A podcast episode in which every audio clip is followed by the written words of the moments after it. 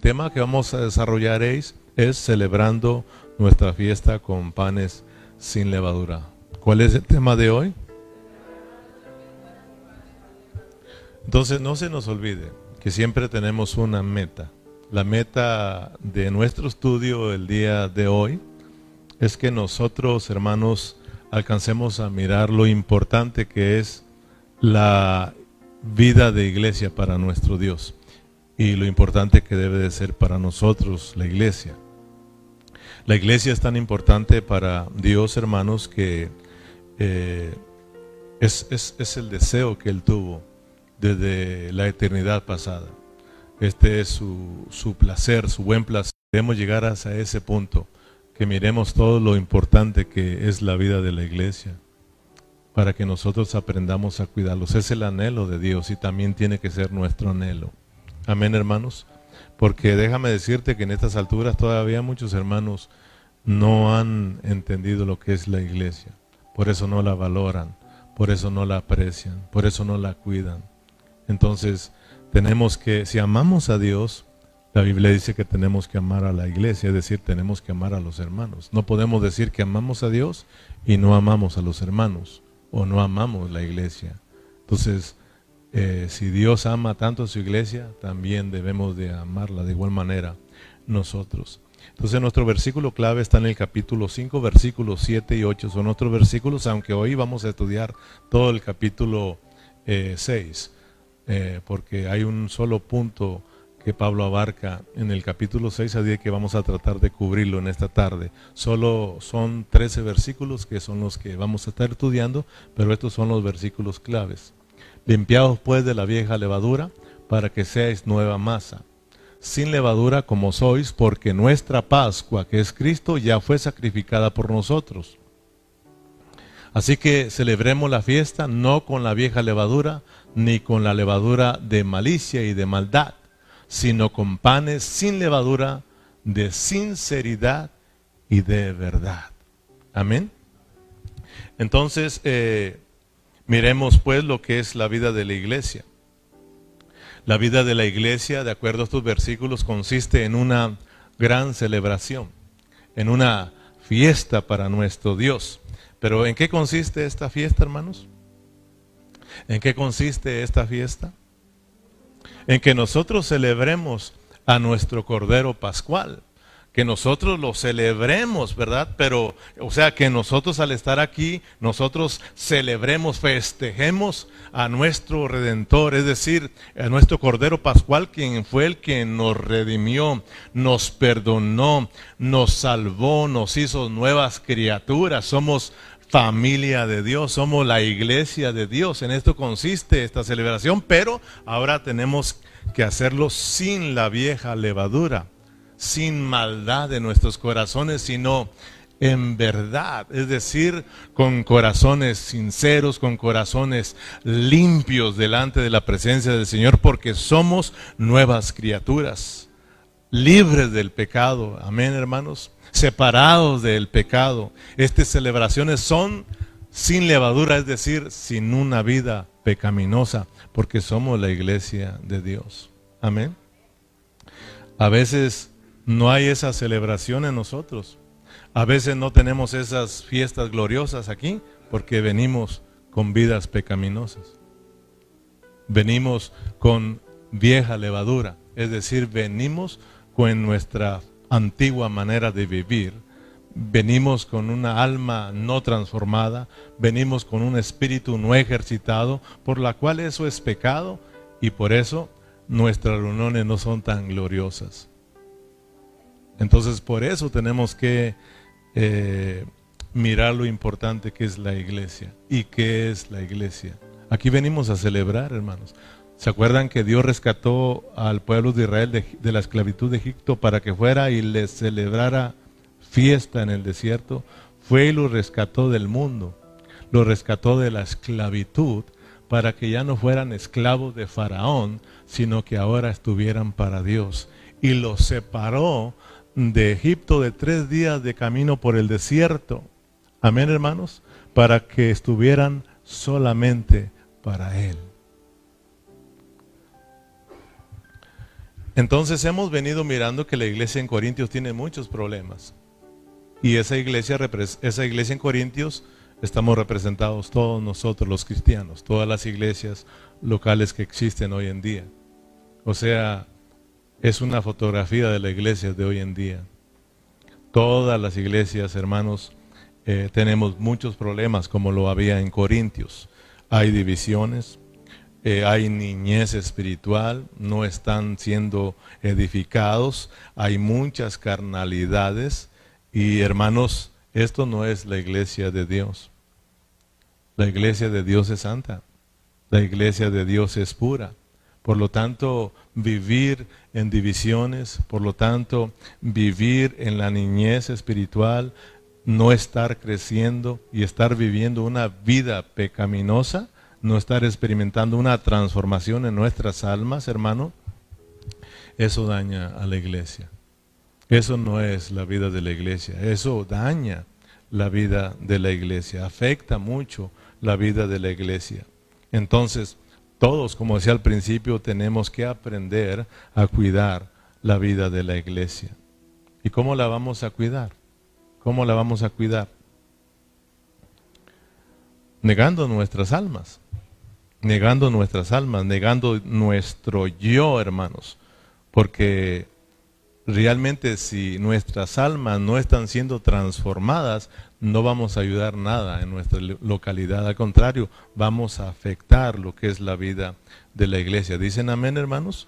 estas reuniones son, espirituales, por lo tanto tenemos que poner nuestro, nuestra alma, nuestros pensamientos en el espíritu, tenemos que ejercitar nuestro espíritu para entonces poder ser de bendición en esta iglesia, hermano.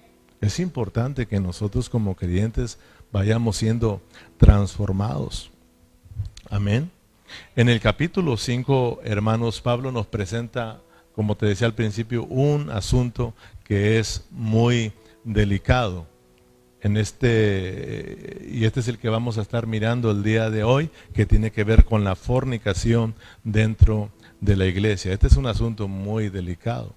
Entonces, por favor, te pido que abras tu, tu corazón, hermanos, y que oremos para que Dios nos revele lo que está aquí. Vamos a leer todo el capítulo rápidamente y después nos vamos a regresar para irlo desglosando versículo por, por versículo. Qué bendición, ¿no? Que aquí podemos desglosar la palabra poco a poquito y entenderla, hermanos. Pero tenemos que orar. Dice, de cierto se oye que hay en el nombre de nuestro Señor Jesucristo, reunidos vosotros y mi espíritu con el poder de nuestro Señor Jesucristo el tal sea entregado a Satanás para destrucción de la carne a fin de que el espíritu sea salvo en el día del Señor. No es buena vuestra jactancia. ¿No sabéis que un poco de levadura leuda toda la masa? Limpiaos pues de la vieja levadura para que seáis nueva masa, sin levadura como sois, porque nuestra Pascua que es Cristo ya fue sacrificada por nosotros. Así que celebremos la fiesta no con la vieja levadura, ni con la levadura de malicia y de maldad, sino con panes sin levadura, de sinceridad y de verdad. Os he escrito eh, por carta que no os juntéis con los fornicarios, no absolutamente con los fornicarios de este mundo, o con los ávaros, o con los ladrones, o con los idólatras, pues en tal caso es necesario salir eh, del mundo. Más bien os escribo que no os juntéis con ninguno que llamándose hermano fuera fornicario o avaro o idólatra o maldiciente o borracho o ladrón, con tal ni aún comáis. Porque, ¿qué razón tendría yo para juzgar a los que están fuera? ¿No juzguéis vosotros a los que están dentro? Porque a los que están fuera Dios los juzga. Quitad pues a este perverso de entre vosotros. Wow, hermano. Esto está esto está fuerte. Y todos debemos de saber que esto este capítulo no es tan fácil explicarlo. Tampoco es fácil que tú lo entiendas.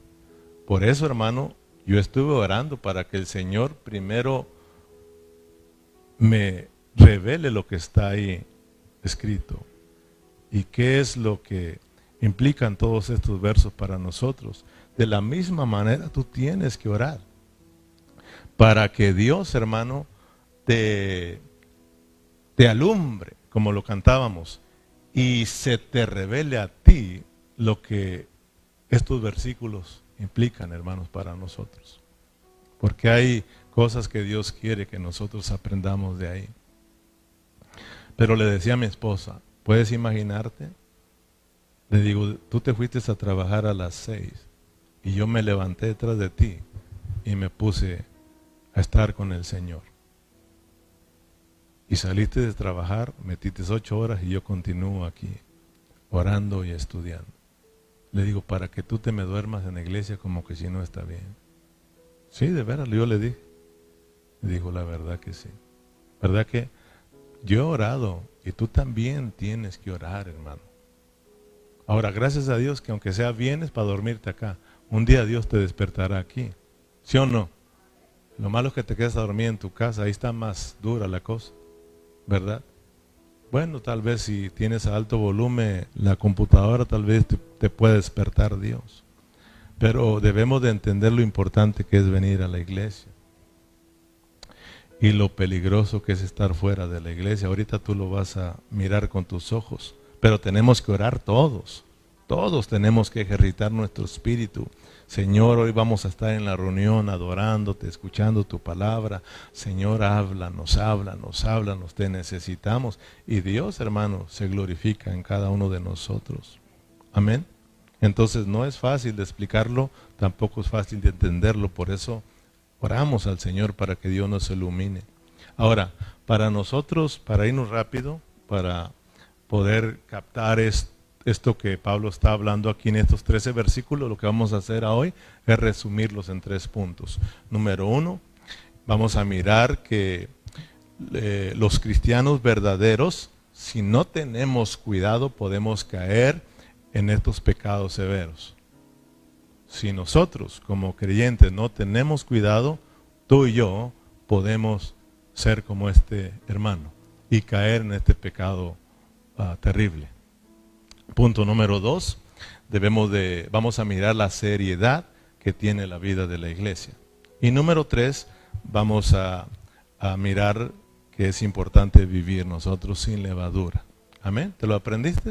Número uno, que nosotros como cristianos, cristianos verdaderos, si no tenemos cuidado, podemos nosotros caer en, esta, en estos pecados severos. Punto número dos, mirar la seriedad que tiene la vida de la iglesia.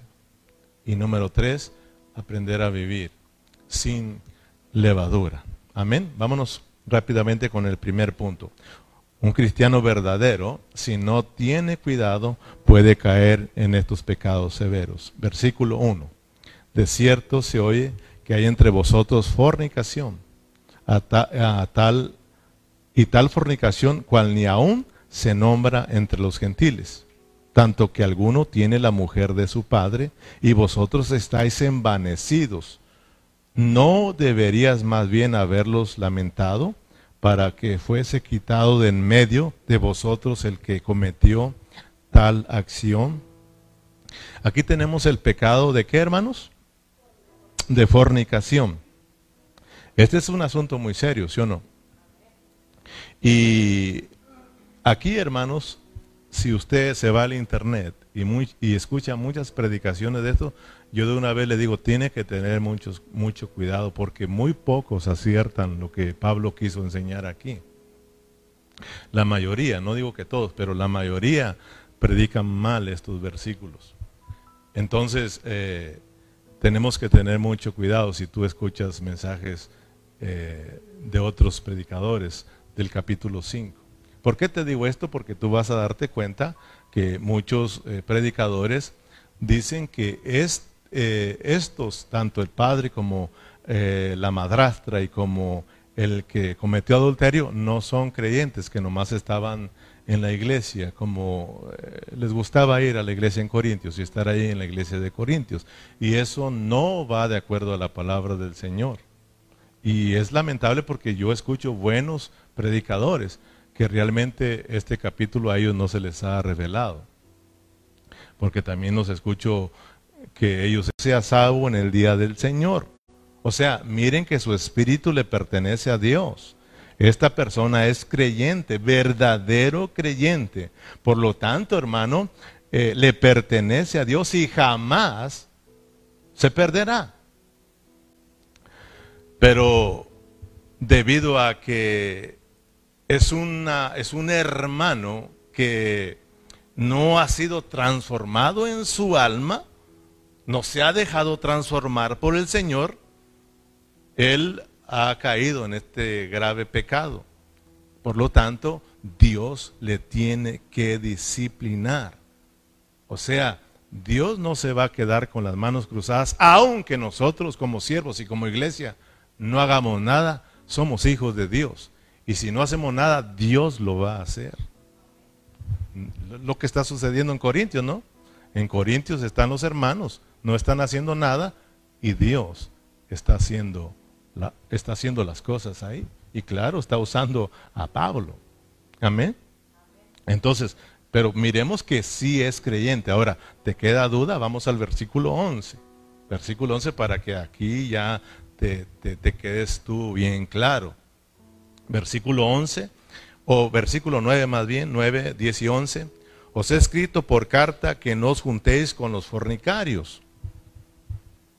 No absolutamente con los fornicarios de este mundo, o sea, los que no son creyentes, o con los ávaros que no son creyentes, o con los ladrones que no son creyentes, o con los idólatras que no son creyentes, pues en tal caso sería necesario salirnos del mundo. Más bien, os escribo que no os juntéis con ninguno que llamándose, ¿qué hermanos? Fuere fornicario o ávaro. O sea, fíjate lo que hay dentro de la iglesia, para que no te asustes. Dice, hay hermanos fornicarios, hay hermanos que son ávaros, hay hermanos que son idólatras, hay hermanos que son maldicientes, hay hermanos que son borrachos, hay hermanos que son ladrones, hay hermanos que, con la cual dice, no debemos de juntarnos, porque estamos hablando de vivir sin levadura. Tenemos que tener cuidado. Amén. Pero quiero que miremos que este hermano, este sí es hermano. ¿Estamos de acuerdo? Entonces, para eso tenemos que orarle al Señor. Si no, tan claro que está, pero no nos damos cuenta, hermano. Y muchos de ellos enseñan que, que no son, que no es creyente. Como te digo, hermano, del padre y la madrastra, eso yo no, yo no te lo aseguro. Pero de este hermano que cometió tal pecado, este sí es cristiano. Amén. Entonces, aquí no lo dice la palabra, pero sí lo voy a decir yo, porque quiero imaginarme también. Quiero imaginarme que lo que está sucediendo con este hermano es de que tiene a su padre y tuvo a su madre pero como que si su mamá murió, no lo sé, por eso te digo que yo lo estoy diciendo. Murió y el papá tuvo que volverse a casar, ¿verdad? Y entonces aquí tenemos esta, esta mujer con la cual cometió el pecado. Tal vez se divorciaron, se dejaron, no sé, pero sí vemos que este hijo se mete con esta, no con la mamá primera, sino con la mujer segunda que viene a ser su madrastra. Este se llama un pecado de insecto, de insecto, de incesto insecto no da, pues es un pecado de animal, de incesto, ¿verdad? Es un pecado de incesto. Entonces, ese es algo terrible, ¿verdad? Y miremos que los corintios no están haciendo nada al respecto. Versículo 2, y vosotros estáis envanecidos, fíjate bien. No deberías más bien haberlos lamentado, ni siquiera estaban haciendo nada, ni siquiera se dolían, porque estos pecados son para llorar. Yo, hermano, los he, los he mirado en los hermanos. Y a mí me han hecho llorar ellos, hermano. Pero los corintios no estaban haciendo nada al respecto, ni siquiera se estaban lamentando por este pecado. Para que fuese quitado de en medio de vosotros al que tal al que cometió tal acción. Estar, estar envanecido significa estar inflados de orgullo. Los corintios están inflados de orgullo que creyendo que ellos lo sabían todo. Pero fíjate, creyendo que ellos lo sabían todo, lo conocían todo, pero Pablo dice, están envanecidos, están hinchados de orgullo, creen que lo saben todo y no están arreglando ese problema. No están viendo ese problema, ni siquiera se duelen por ese problema, ni lo han sacado a este hermano de ese lugar, de la iglesia. Que Dios nos ayude a nosotros, hermanos, eh, a saber tratar estos asuntos, porque la mayoría de iglesias lo tienen. Usted ha escuchado mucho, mucho de esto, ¿sí o no? Y que de tal, el pastor cayó en adulterio, ¿verdad? Y que el diácono le bajó la esposa al pastor y que el pastor le bajó. ¿Usted no ha escuchado de esto? Pues si somos los corintios. Pero ahora, hermano, no solamente está ese pecado, sino que Pablo regula para que nosotros no nos vayamos a los extremos, sino que también, hermanos, eh, él está hablando de, de, los, de, los, de los ávaros, de los ladrones, de los idólatras, hermanos, de los maldicientes, de los borrachos, etcétera. De esos hay en la iglesia y son hermanos. ¿Cómo la ves? Esta clase de pecado. Mucho menos en la iglesia. Dice, ustedes no hacen nada. Imagínense, hermano. Versículo 2. Y vosotros estáis envanecidos, ¿no deberías más bien haberlo lamentado para que fuese quitado de en medio de vosotros el que tal eh, el, que, el, el que cometió tal acción? Ciertamente yo, como ausente en el cuerpo, fíjate bien, ahora vamos a ver cómo es que Pablo empieza a tratar este asunto. Por eso te decía, si nosotros no hacemos nada, esta, esta iglesia es de Dios. Esta iglesia es de Dios. Si yo no hago nada y tú y yo no hacemos nada, Dios sí lo va a hacer. Y yo puedo mirar que a veces yo no he hecho nada y Dios ha hecho las cosas. Porque es celoso de nosotros. Y sobre todo, pues, nosotros aprendemos la lección porque somos tratados también. Pero Dios no se ha quedado con las manos cruzadas y no se va a quedar con las manos cruzadas hasta no, hasta no terminar lo que Él comenzó en esta iglesia.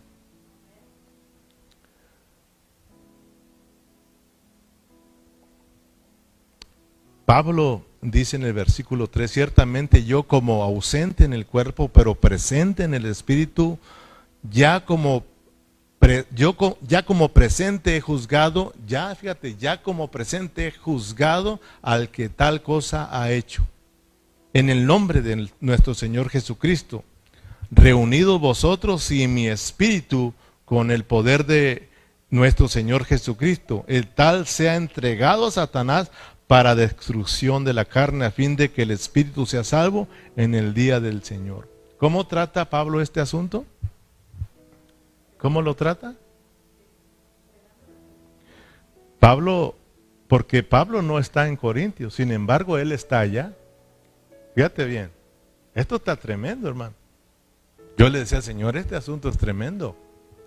O sea, nosotros lo podemos hacer también. Pablo no está en Corinto. ¿Cuántos saben eso? Él les mandó en la carta. Pero Pablo dice, yo ya estuve ahí con ustedes y yo ya traté ese asunto. Fíjate cómo, pero ¿cómo está él? ¿Está en cuerpo? No, ¿cómo está él allá? Ah, entonces fíjate que sí nosotros podemos viajar en el espíritu para tratar esos asuntos. O sea, estos asuntos se tratan en el espíritu, en el espíritu, en el espíritu. Pablo lo está haciendo en el espíritu. Pablo fue un hombre que siempre estuvo ejercitando su espíritu. Pablo fue un hombre que siempre estuvo siendo guiado por el espíritu. Pablo siempre fue un hombre que estuvo viviendo, viviendo, viviendo la vida del espíritu.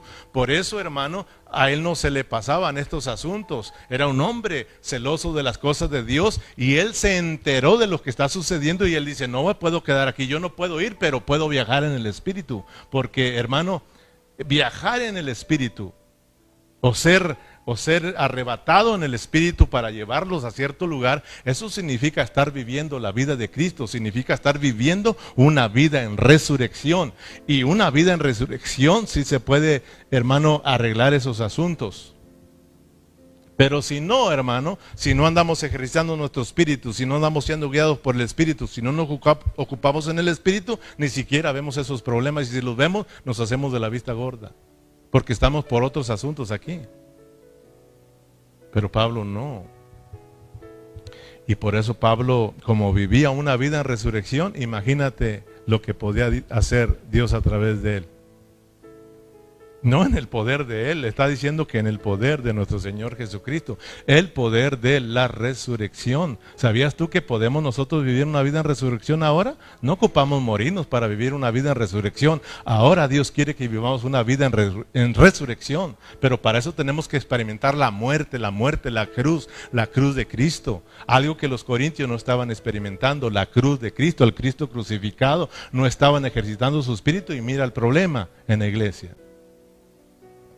Pablo es un hombre, hermano, que Dios lo agarraba y lo tomaba y lo llevaba en el espíritu. ¿Quieres verlo? Vamos a Segunda de Corintios, capítulo 12. Segunda de Corintios, capítulo 12, para que veas cómo Dios lo tomaba y se lo llevaba, no solamente a Corintios, hasta el tercer cielo. Y también lo bajaba hasta lo más profundo de la tierra. Segunda de Corintios, por allá, versículo más, más para adelantito, Bernard. Ahí donde dice que, ah, más para adelantito, dale versículo 2. Ahí está, bien, fíjense. Conozca a un hombre en Cristo. Fíjate, ¿dónde estaba él? Somos llamados a vivir en Cristo, ¿no?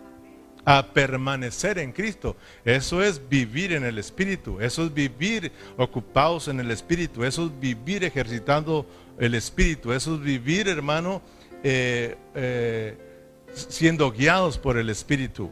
Él, hermano, dice, conozco un hombre en Cristo que hace 14 años, si en el cuerpo, no lo sé. Si fuera del cuerpo, no lo sé. Dios lo sabe. Fue arrebatado hasta el tercer cielo. ¿Sí te das cuenta? Imagínate, ¿qué no puede hacer Dios con nosotros viviendo una vida en resurrección? Viviendo una vida en resurrección. Ahora va a entender mucho hermano, va a decir, por eso es que yo no voy mucho a la iglesia, pero ahí voy en el espíritu. No me vas a decir que tú vives una vida en resurrección, te quedaste a dormir allá, te quedaste con la flojeritis ahí. Eso es pecado, hermano. Eso es carnalidad, eso es almático. No es vivir una vida en resurrección. Vivir una vida en resurrección es estar aquí, hermano. No solo en el espíritu, sino en alma y en cuerpo. Pero cuando se trate de arreglar un asunto y no puedes ir, porque estás ocupado en el asunto de Dios, puedes ir en el espíritu y ayudar con los problemas de los hermanos. Amén o no amén. Versículo 3, 4 que fue, dice, arrebatado al paraíso. Nosotros en vez de ayudar en los problemas por no vivir en el Espíritu, sino vivir en nuestras carnalidades, empeoramos las cosas. Empeoramos las cosas. Nos vamos con el hermano y lo acabamos de una vez. Cuán importante es como que nosotros como siervos de Dios siempre ejercitemos nuestro espíritu y también como ustedes, como siervos de Dios, siempre ejercitemos todo nuestro espíritu para que así podamos ayudar a nuestros hermanos, para que así podamos cuidar la vida de la iglesia, para que así podamos arreglar cualquier asunto, pero hacerlo correctamente y no que solo la vayamos a regar. Amén, y empeoramos el asunto. Versículo 9, regresamos a 1 de Corintios, capítulo 5, eh, versículo 9. Os he escrito esto por carta, no que no os juntéis con, el, con los fornicarios no absolutamente con los fornicarios de este mundo, o con los ávaros, o con los ladrones, o con los idólatras, pues de tal caso sería necesario salir del mundo. Más bien os escribo que no os juntéis con ninguno que llamándose hermano fuere fornicario, ávaro, idólatra, maldiciente, borracho o ladrón, el cual, con el tal, perdón, ni aún comáis.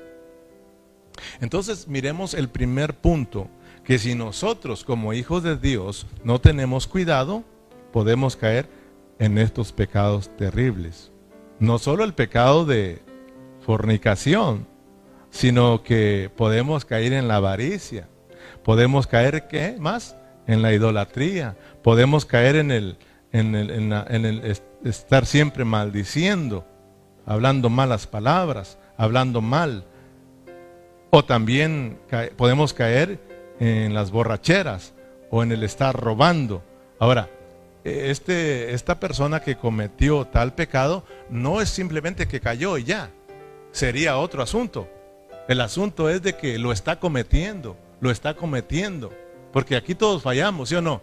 Pero el asunto es de que se esté practicando el pecado. La Biblia dice que nosotros no practicamos el pecado, pecamos ocasionalmente, pero hay hermanos que lo están practicando.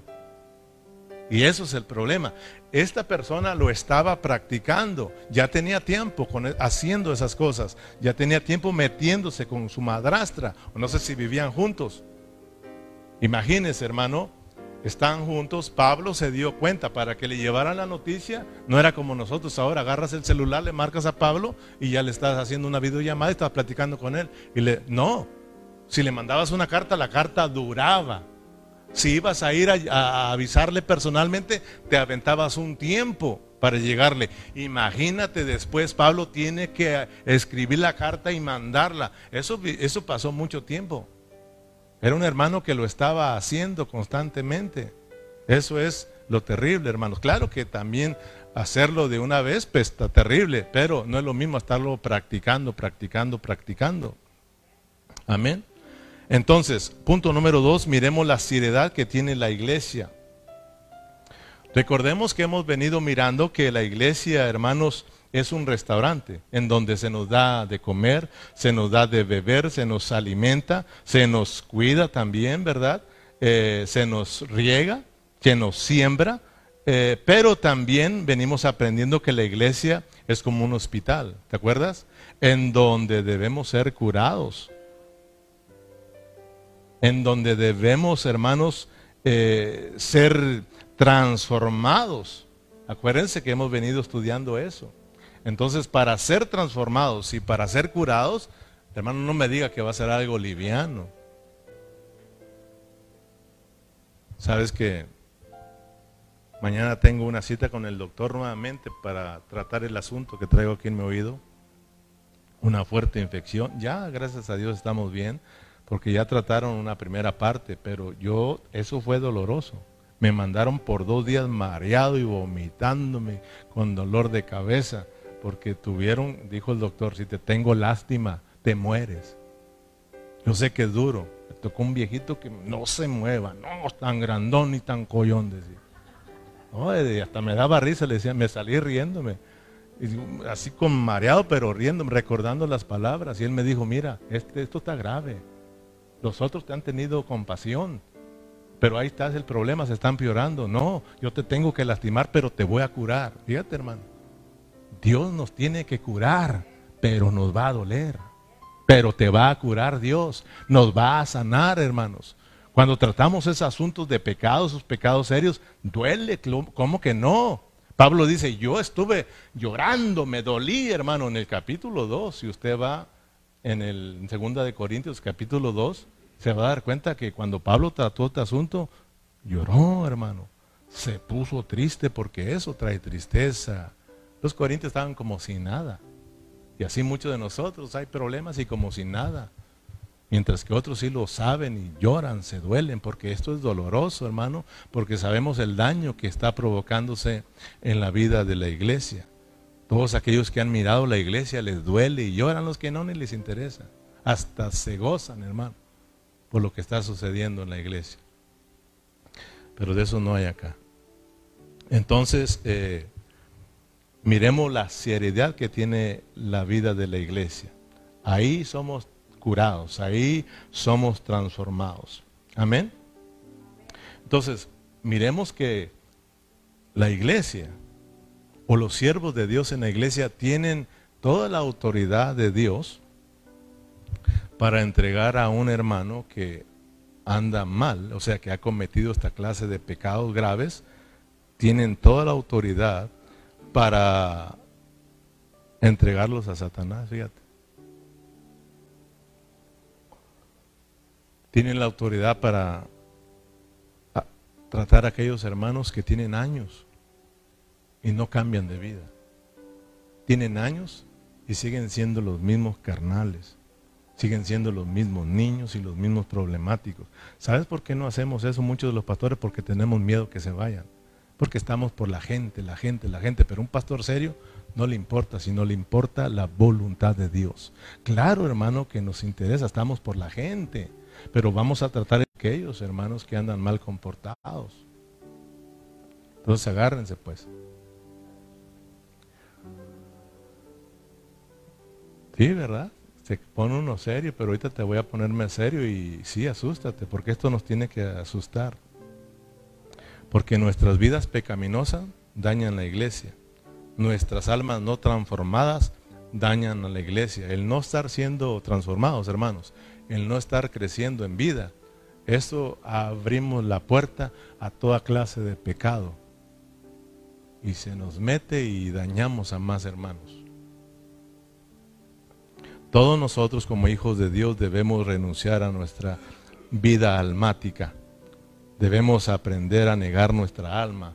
Debemos aprender a negar nuestro yo. Oh, ya no vivo yo.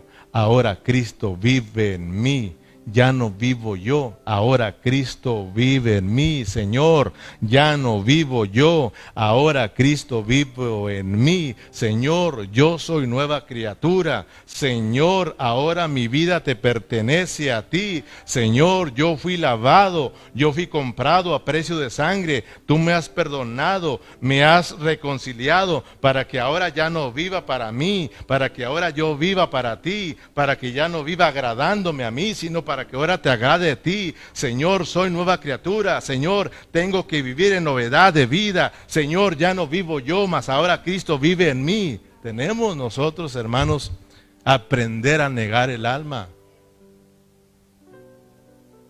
Pero como no tenemos una alma transformada y no hemos aprendido a negarla, hacemos lo que el alma quiere, entonces, hermanos, caemos en pecado. Y le damos una puerta abierta para que esa maldad se nos meta y ya no solamente somos uno, sino que ahora somos un montón de hermanos dañados y contaminados y tenemos una iglesia contaminada. Entonces nosotros tenemos que tener cuidado. La vida de la iglesia es muy importante, pero sabes que Dios no se va a quedar con las manos cruzadas, Dios va a actuar. Si no actuamos nosotros, Dios va a actuar, porque Él ama a su iglesia, Él ama a sus hijos. Amén, hermanos. Entonces, eh, ¿Qué significa que Satanás, perdón, qué significa que eh, tal hombre sea entregado a Satanás? Como lo dice en el versículo 5. Eh, tal sea entregado a Satanás para destrucción de la carne. ¿Qué significa entregar a un hermano a Satanás? Porque esto tiene un significado para nosotros. Y de que se puede, se puede, porque siempre, siempre Dios ha entregado a sus hijos en manos de Satanás. Fíjate bien, si alguien me escucha hablar esto, hermano. Pero gracias a Dios que te lo voy a mostrar con la Biblia para que también tú, bueno, iba a decir no te asustes, sino sí, para que te asustes y tengamos temor de Dios. Y también aprendamos a amar la, la vida de la iglesia, amar lo que estamos haciendo hoy, hermano. Amén. Ser entregados a Satanás tiene dos lados uno positivo y otro negativo. Por el lado positivo, muchos de los hijos de Dios son entregados a Satanás porque Dios quiere, Dios quiere taparle la boca al diablo y avergonzar a sus enemigos. Es decir, Satanás siempre nos va a estar pidiendo a nosotros. No creas que no te ha pedido a ti. Tal vez ya te pidieron y te soltaron y tú ni cuentas te has dado. Pero ahora te vas a dar cuenta. Ay, híjole, estuve en las manos de Don Sata. Por eso pasó. Ahorita lo, ahorita lo vas a entender, hermano. Porque todos, a todos nos pide Dios. Perdón, Satanás. Satanás va con Dios y le dice, préstame al Donis. Préstamelo un rato. Préstame a Ana, a ver qué tal. Préstame a Loren. Préstame a Corona. Siempre Satanás nos está, nos está pidiendo. Pero por un lado, Dios, fíjate, Dios nos presta, vamos a decir, o nos entrega en manos de Satanás, por un lado, te decía, para taparle la boca al diablo, para avergonzar a su enemigo y para mostrarle que hay siervos del Señor, hay hijos de Dios que aman a Dios no por lo que Dios les da, no por lo que ellos tienen, sino porque han creído en el Dios verdadero y temen a Dios y aman a Dios con todo el corazón.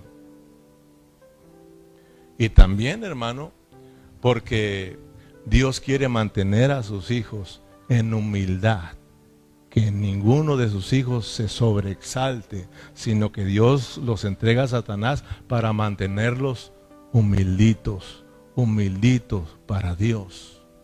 Pero, por el otro lado, también Dios los va a entregar a Satanás para disciplinarlos, que ese es otro asunto, para disciplinarlos por el mal comportamiento que tienen los hijos de Dios, para disciplinarlos por su pecado que están cometiendo, que están viviendo, con el fin de que ellos se vuelvan a Dios y vivan en el temor de Dios. Por eso es de que se tiene que entregar a ciertos hermanos a Satanás. Amén, hermanos, ¿sí entendiste? Ahora, ¿te acuerdas? Porque el tiempo se nos va. ¿Te acuerdas tú del siervo Job? ¿Te acuerdas de Job? Porque ya, eh, si tú quieres, lo lees en tu casa, capítulo 2 de Job, lees todo el capítulo. Ahí vinieron todos los hijos de Dios, ¿verdad o no? Vinieron todos los ángeles para presentarse delante de Dios y ahí estaba formado Satanás. Allí iba formado. Y Dios lo miró y le dice, ¿y tú qué estás haciendo acá? Pues también vino de darle la vuelta a la tierra, ¿verdad?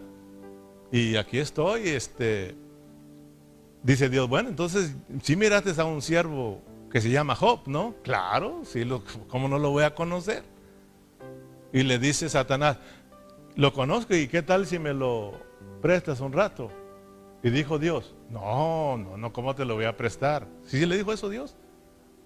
Le dijo Dios, va, te lo entrego en tus manos. Ve y haz lo que quieras con él. Solo recuerda que es mío. Su vida me pertenece. Va. Fíjate, hermano. Y ahí viene. Job pecó. Está cometiendo pecados. ¿Para qué se lo, se lo suelta a Dios? Al diablo. No le quitaron la esposa. Yo creo que el pobre Job al último dijo, se te olvida esta, se te olvida esta, llévatela también. Y, el diablo dijo, no, no, esa ni el diablo la quiso. Todo, fíjate bien, todo, todo. Viene otra vez, ¿sí o no, hermanos? Viene otra vez Satanás, fíjate, porque Satanás es terco. Viene otra vez y dice, nah, así que chiste, si tú le tienes ahí protegido préstamelo a él solito. Quítale las manos, préstamelo y vas a ver si no blasfema en tu misma cara. ¿Y qué le dijo Dios? Ah, no. Dijo, vamos, ve. Pero acuérdate que es mi hijo y me pertenece.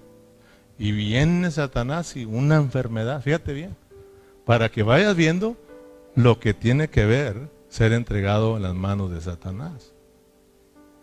Ahora, ¿te acuerdas? Vamos a irnos más hacia, adelante.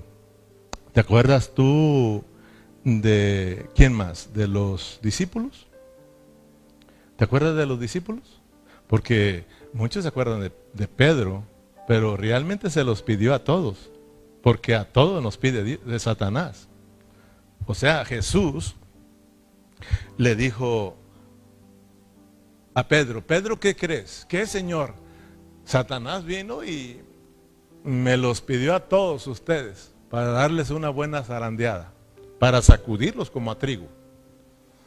Señor, pero tú le dijiste que no, ¿verdad? Bueno, pues le dije que no a todos. Solo hay uno que pues quiero aprovechar la oportunidad que me lo está pidiendo y quiero soltarle a uno que si necesita su, jaladita. Sus, y, pues eh, Señor, yo, no soy, no, tú eres Pedro. Tú, lo necesitas, así que voy a aprovecharlo. O sea que Dios aprovecha todas las cosas, hermano. En esa ocasión no se los prestó a sus discípulos, sino a todos, sino que le prestó a Pedro, porque sabía que Pedro lo necesitaba. Amén, hermanos. Pero Pedro andaba pecando. No, andaba pecando Pedro. Era atrevido, ¿verdad? Y, y, de repente fallaba, pero era un hermano que amaba a Dios, hermano. Y quería servir al Señor, pero era exagerado. Su alma todavía no estaba transformada. Y dice Dios, bueno, este necesita una songoleadita para que alcance esa transformación y, aprenda a hacer las cosas con cuidado. Y, fíjese que, que el Señor le dice, así de que no se preocupe, Pedrito. Porque él le dice, Señor, eh, como que si pensó que cuando le dijo eso, se iba a morir, ¿sí o no? Porque si te das cuenta, cuando eres, cuando alguien es entregado a Satanás, puede hasta que lo maten.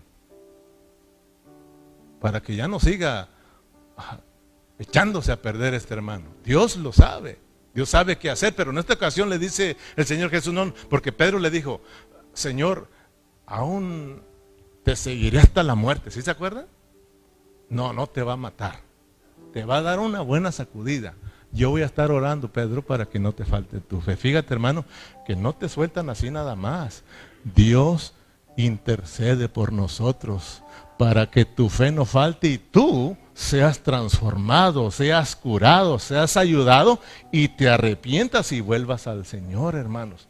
Y vivas una vida sana en la iglesia. Y también tengamos un vivir sano en la vida de la iglesia. Ahora, ¿podemos seguir?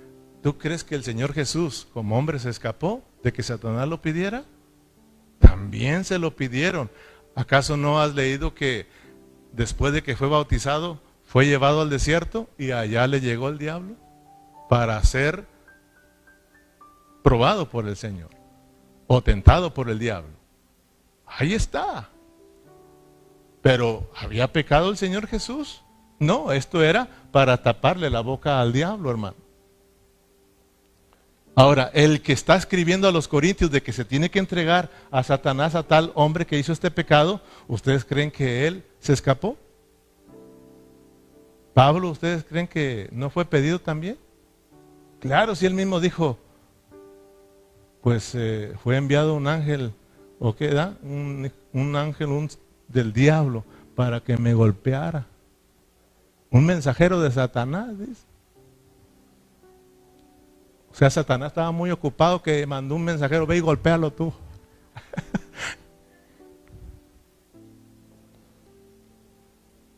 y le golpeó a Pablo. Una enfermedad. Que Pablo estuvo orando, orando, orando para que Dios le quitara esa enfermedad. Pero era porque había pecado. No, porque Dios le había revelado sus profundidades de su corazón, hermano, y le dijo para que no te no te exaltes. Para que te mantengas qué? Humildito. Para que siempre sepas que yo soy Dios. Entonces, Dios, fíjese lo que hace Dios. Pero ahora, si volvemos a Corintios, ese es otro lado. Allí lo están haciendo, están entregando a este hermano a Satanás porque ha pecado es diferente. Es porque Dios va a disciplinar a esta persona con el fin de que se arrepienta y se vuelva a Dios. O sea, Dios no va a dejar las cosas así, hermano, para que miremos que la iglesia es cosa seria. La vida de la iglesia es cosa seria. Nunca tomes estas cosas de la iglesia, hermano, a, la jugarrera. Hay que orar sí, hay que orar no, que no tengo ganas. No, hermano, déjate de esas cosas. Deja de, esas cosas porque una de esas Satanás dice, préstamelo. Y dice, sí, lo ocupo, ocupo que le des una buena sacudida. Y hasta yo me voy a hacer uno con Dios. Sí, Señor, vamos a entregarlo. Porque necesitan. Y esta noche vamos a hacer una entregadera. No, no se crea. Pero sí, yo creo que necesitamos una agarradita, hermano. Ahora, tal vez algunos ya están dan, ya le están dando esa sacudida y ni cuenta se dan, o ya no eh, o ya nos han dado esa sacudida y ni cuenta nos hemos dado. Amén, hermanos. Ahora, ¿ustedes creen que este hermanito al quien entregaron a Satanás, porque Pablo dice, yo ya lo entregué juntamente con ustedes, porque al final sí actuaron, ¿eh? ¿Y ustedes creen, creen que este hermano se, se arrepintió o no? Pina es ganar al hermano, que el hermano se arrepienta. Ahora, si el hermano no se arrepiente, entonces tengamos cuidado porque de una vez Dios se lo puede llevar para que no ande con sus cosas. Amén, hermanos. Entonces, ser entregados a Satanás no es algo simple, por favor, alcancemos a mirar esto. Esto es serio. Ser entregados a Satanás no es algo simple.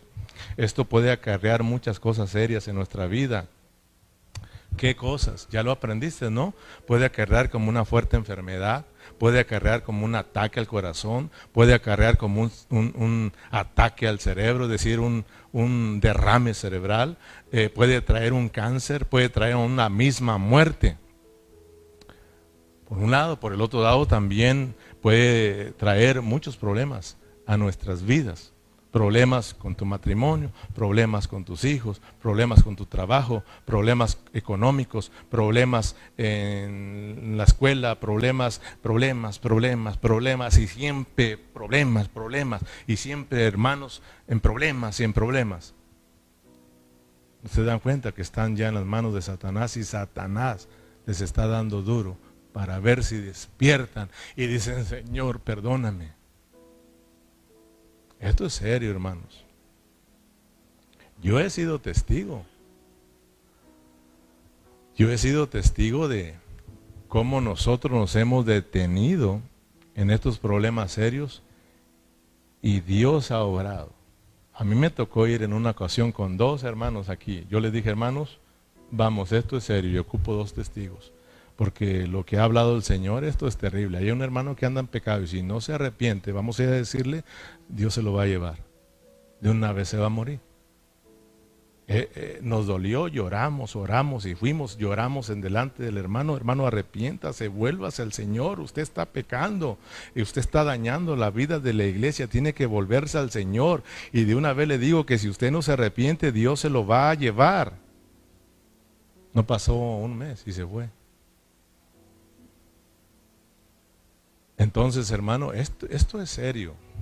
La vida de la iglesia, ser echado fuera a un hermano, eso significa sacarlo de la comunión, dejarlo incomunicado. Esto es terrible, hermano.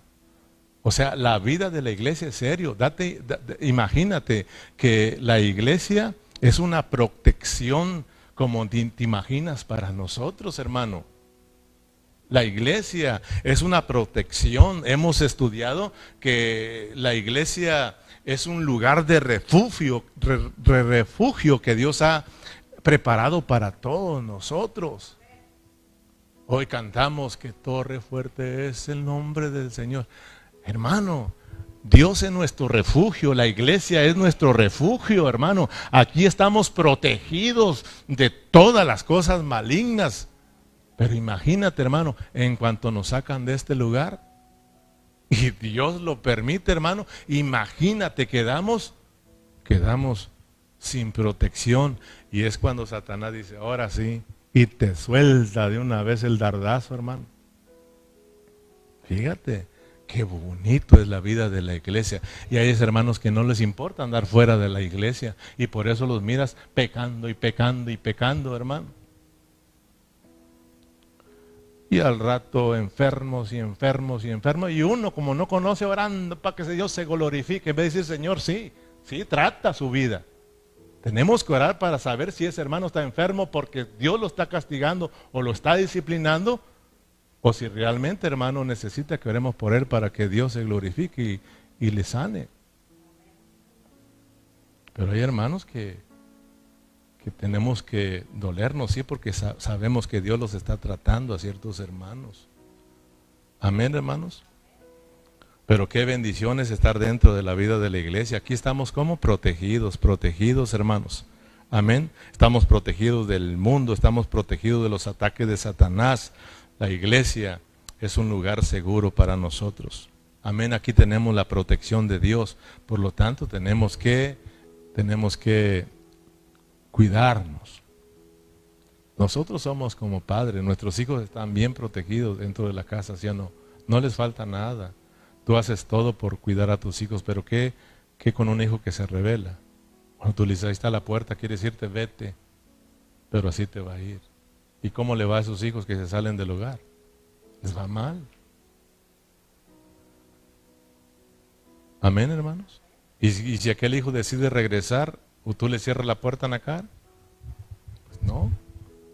Pero tiene que venir arrepentido y tiene que venir respetando lo que es las leyes del lugar.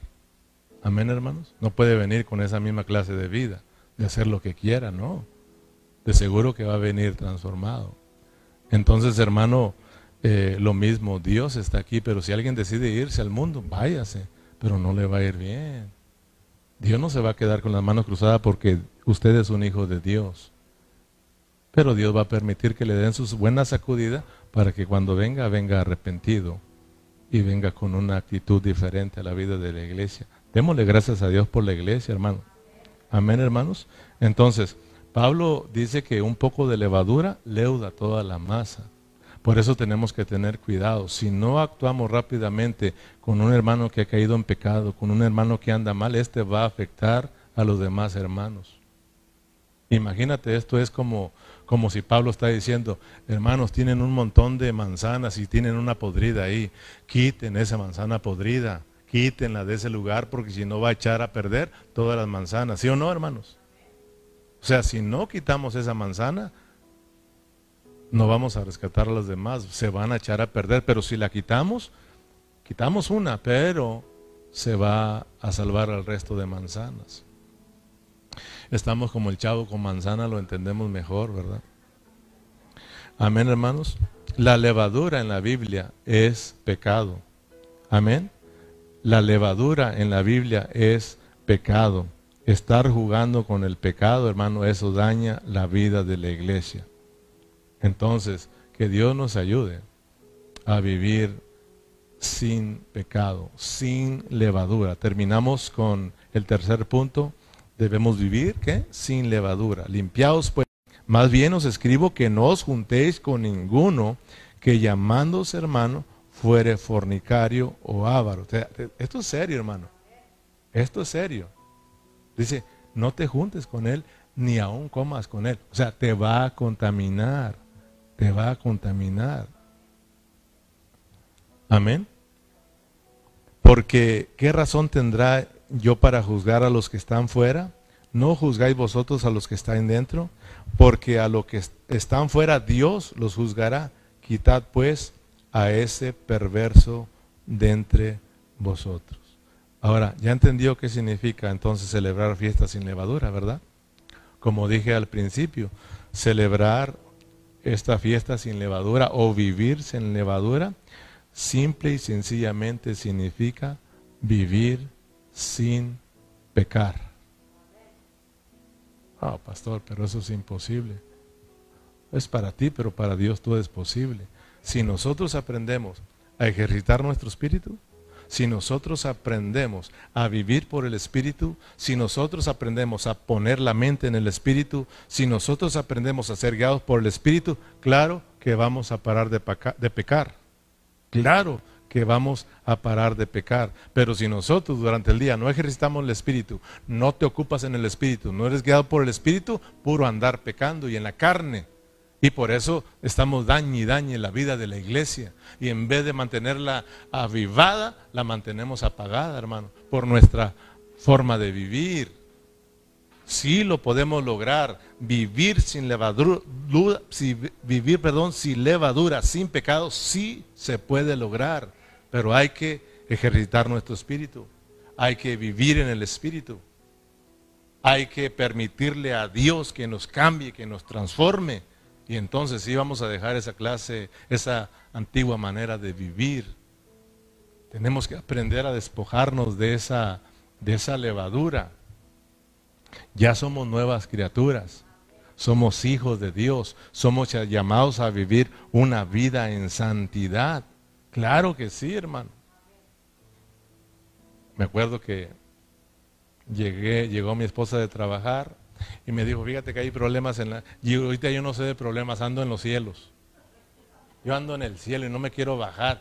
Olvídate, ya mañana me bajaré la, del cielo y entraré a la tierra y entonces sí peleamos. Ahorita no, ando en el cielo. Qué bonito es andar en el cielo, hermano. No te quieres bajar. Y cuando te acostumbras a vivir en el cielo y te bajas y miras el desastre, te elevas otra vez, hermano. Sí se puede. Debemos, para eso fuimos llamados para vivir una vida sin pecado. Tenemos que vivir en santidad, apartado del pecado. ¿Cómo lo logras? Ejercita tu espíritu, algo que los corintios no estaban haciendo. Amén. Ponte de pie. Dale un aplauso a Dios, hermano. Gloria a Cristo Jesús. Gracias, Padre Celestial. Gracias por tu palabra, gracias porque hemos cumplido con esta tarea, esta gran responsabilidad de presentar el capítulo 5 de esta primera carta a los Corintios, donde, Señor, se trata un asunto muy delicado, Señor, y donde, donde podemos aprender tantas cosas hermosas, pero que son delicadas y que cada uno de los que estamos aquí tenemos que tomarlo con mucha seriedad, porque lo que estamos hablando, Señor, eh, son cosas tuyas, son tus negocios, y tenemos que hacerlo con mucha delicadeza. Hemos aprendido, Señor, que si nosotros, siendo verdaderos hijos de Dios, si no tenemos cuidado, podemos caer en esta clase de pecados severos, Señor. Ayúdanos. Pablo mismo dijo que el que piense estar firme, mire que no caiga. Señor, ayúdanos, Padre Celestial, a a, entender que como hijos tuyos tenemos que estar tomados de tu mano, tenemos que estar dentro de esa protección, Señor, que, que eres tú, que es la iglesia, y aprender a vivir sanamente con los hermanos, Señor, en santidad, Señor. Aprendimos también la seriedad que es la vida de la iglesia. Si nosotros, Señor, no tomamos este asunto con seriedad, vamos a ser disciplinados. Señor, tú eres celoso, Señor. Tú amas a tus hijos y no vas a permitir que nosotros nos descarriemos, Señor, que nosotros nos perdamos en el mundo. De allá tú nos vas a traer y vas a usar todo lo que esté a tu alrededor, aún al mismo diablo, para acarrearnos a ti, Señor. Ayúdanos a entender que la vida de la iglesia es algo serio, Señor. Ayúdanos a cuidarla. Perdónanos, Señor, porque la hemos descuidado tanto, Señor. Ayúdanos, Señor, a valorar la vida de la iglesia, Señor, a saber que aquí se nos alimenta, a saber que aquí se nos cuida, Señor, pero también aquí se nos debe de curar, Señor. Aquí tenemos que ser transformados, cambiar de vida y vivir una vida agradable a ti, Señor. Debemos de aprender a vivir sin levadura, porque somos la nueva masa, Señor, que no tiene levadura, Señor. Padre Celestial, somos tu iglesia gloriosa, una iglesia que ha sido llamada a vivir en santidad, libre del pecado, lejos, apartados de una vida pecaminosa, Señor. Ayúdanos a apartarnos cada día para ti, Señor. Gracias porque tú lo vas a hacer en nuestra vida. Lo creemos, Señor. Gracias por mis hermanos, Señor, que han estado en esta noche aquí, los que se conectaron, Señor. Gracias por cada uno de ellos. Oramos para que los bendigas y te sigas glorificando en su vida. Muchas gracias por esta noche. Despídenos en paz y tú recibes la gloria por siempre. Y todos nos despedimos con un fuerte amén y amén. Gloria al Señor. Terminamos. Dios les bendiga, hermano. Dale un aplauso fuerte a Cristo y así estamos despedidos.